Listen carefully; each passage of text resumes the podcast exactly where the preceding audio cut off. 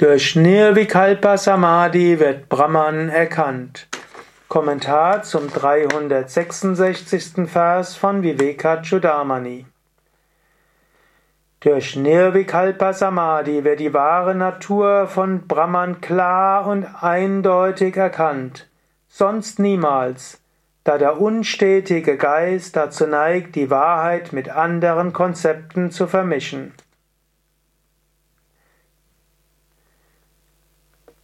Auf Sanskrit Nirvikalpakas samidhinasputam Brahma Tattvam Havagamyate Dhruvam Nanyata Chalataya Manogatehe Pratyayantara Vimishritam Bhavet.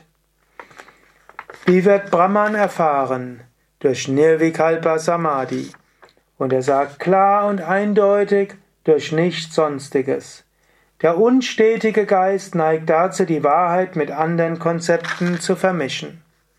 Das ist ja auch manchmal die Frage, wenn du selbst Brahman bist, wenn alles Brahman ist und es ausreicht, die Erkenntnis von Brahman zu haben, wozu die anderen Praktiken?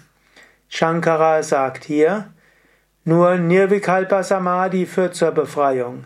Ist der Geist unruhig, dann magst du dir Luftschlösser bauen. Es gibt genügend Menschen, die irgendetwas sagen von ich bin das unsterbliche Selbst, aber sich furchtbar darüber aufregen, wenn sie nicht richtig beachtet werden oder wenn sie nicht das richtige Essen bekommen oder wenn mal irgendwas eine Viertelstunde zu spät ist. Geist muss ruhig sein, Geist muss beständig sein. Mit einem ruhigen und beständigen Geist kannst du meditieren über die absolute Wahrheit. Dann erfährst du Brahman. Daher arbeite an der Ruhe des Geistes. Nimm dir vor, heute in besonderem Maße ruhig zu sein. Wenn dich jemand reizt, bewahre Gleichmut. Wenn irgendetwas schief zu gehen droht, ängstige dich nicht, bewahre Gleichmut. Wenn etwas schief gegangen ist, gerate nicht in Niedergeschlagenheit, bewahre Gleichmut.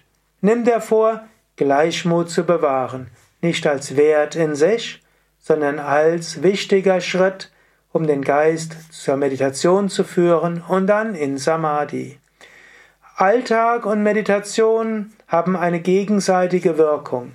Wenn du regelmäßig meditierst, fällt es dir auch im Alltag leichter, ruhiger zu sein. Wenn du im Alltag dich bemühst um mehr Gelassenheit und Ruhe, fällt es dir auch leichter, in der Meditation tiefer zu gehen. Und so übe beides. Übe Meditation und im Alltag übe Ruhe des Geistes. Und zusätzlich übe Asanas und Pranayama und Mantra-Wiederholung im Alltag, führe einen sattwigen Lebensstil, mache so alles subtiler.